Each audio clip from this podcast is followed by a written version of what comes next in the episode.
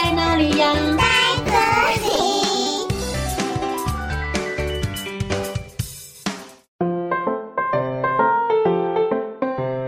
大家好，我是佳佳老师。小朋友，你们还记得之前的大大公主吗？除了大大公主之外呀，在另外一个国家里还住着小小国王哦。今天佳佳老师要和你们说的故事就是《小小国王》，作者三浦太郎。到底小小国王和大大公主会发生什么有趣的事呢？就让我们一起来听《小小国王》的故事吧。很久以前，有一个国家，里面住着一位小小国王。这个小小国王住在一座很大很大的城堡里。每天，小小国王走到哪里，就会有很多高大的士兵拿着长矛，板着脸孔，一直跟在小小国王身边保护他。士兵说：“是的，小小国王，请往前走。”哦，小小国王，小心前面有颗大石头。小小国王，请注意安全。小小国王准备吃饭了。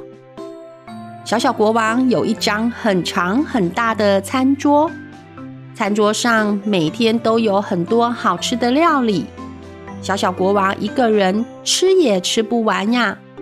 过了一会儿，小小国王吃饱了，他准备要出门了。你们猜他的交通工具会是什么呢？没错，就是一匹高大健壮的白马。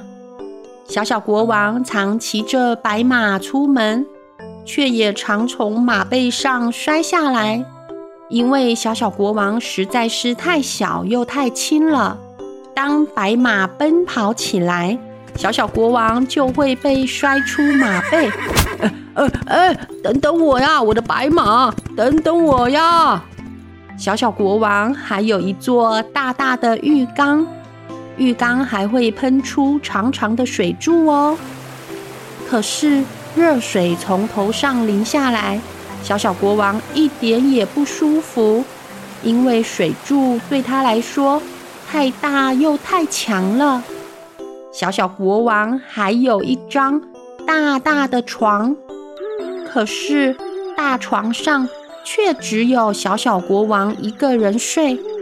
有的时候啊，他都觉得孤单、寂寞、冷呢，常睡得不安稳。有一天，小小国王决定要结婚喽。他的新娘是一位高大的美丽公主。小朋友，你们应该猜到了吧？没错哦，就是大大公主哦。他们两个结婚后过得幸福又快乐。没多久，小小国王和大大公主生了十个可爱的小宝宝，城堡里瞬间变得热闹起来，空间也不够用了。于是，小小国王让士兵们回去放假，士兵高高兴兴地回去和家人住在一起。士兵回家后，城堡就变大喽，小宝宝们跑来跑去，非常的活泼。哈哈，妈妈，我在这里呀，你来找我？我们来玩鬼抓人呐！不要不要啦，来玩躲猫猫啦！玩累了，大家准备吃饭喽。在那很长很大的餐桌旁，小小国王全家人都坐了下来。而且位置刚刚好哦，所有的食物也都被吃光光喽。妈妈，好好吃哦！嗯，太好吃了，我吃的好饱哦。呃，吃饱后准备坐马车去兜风喽。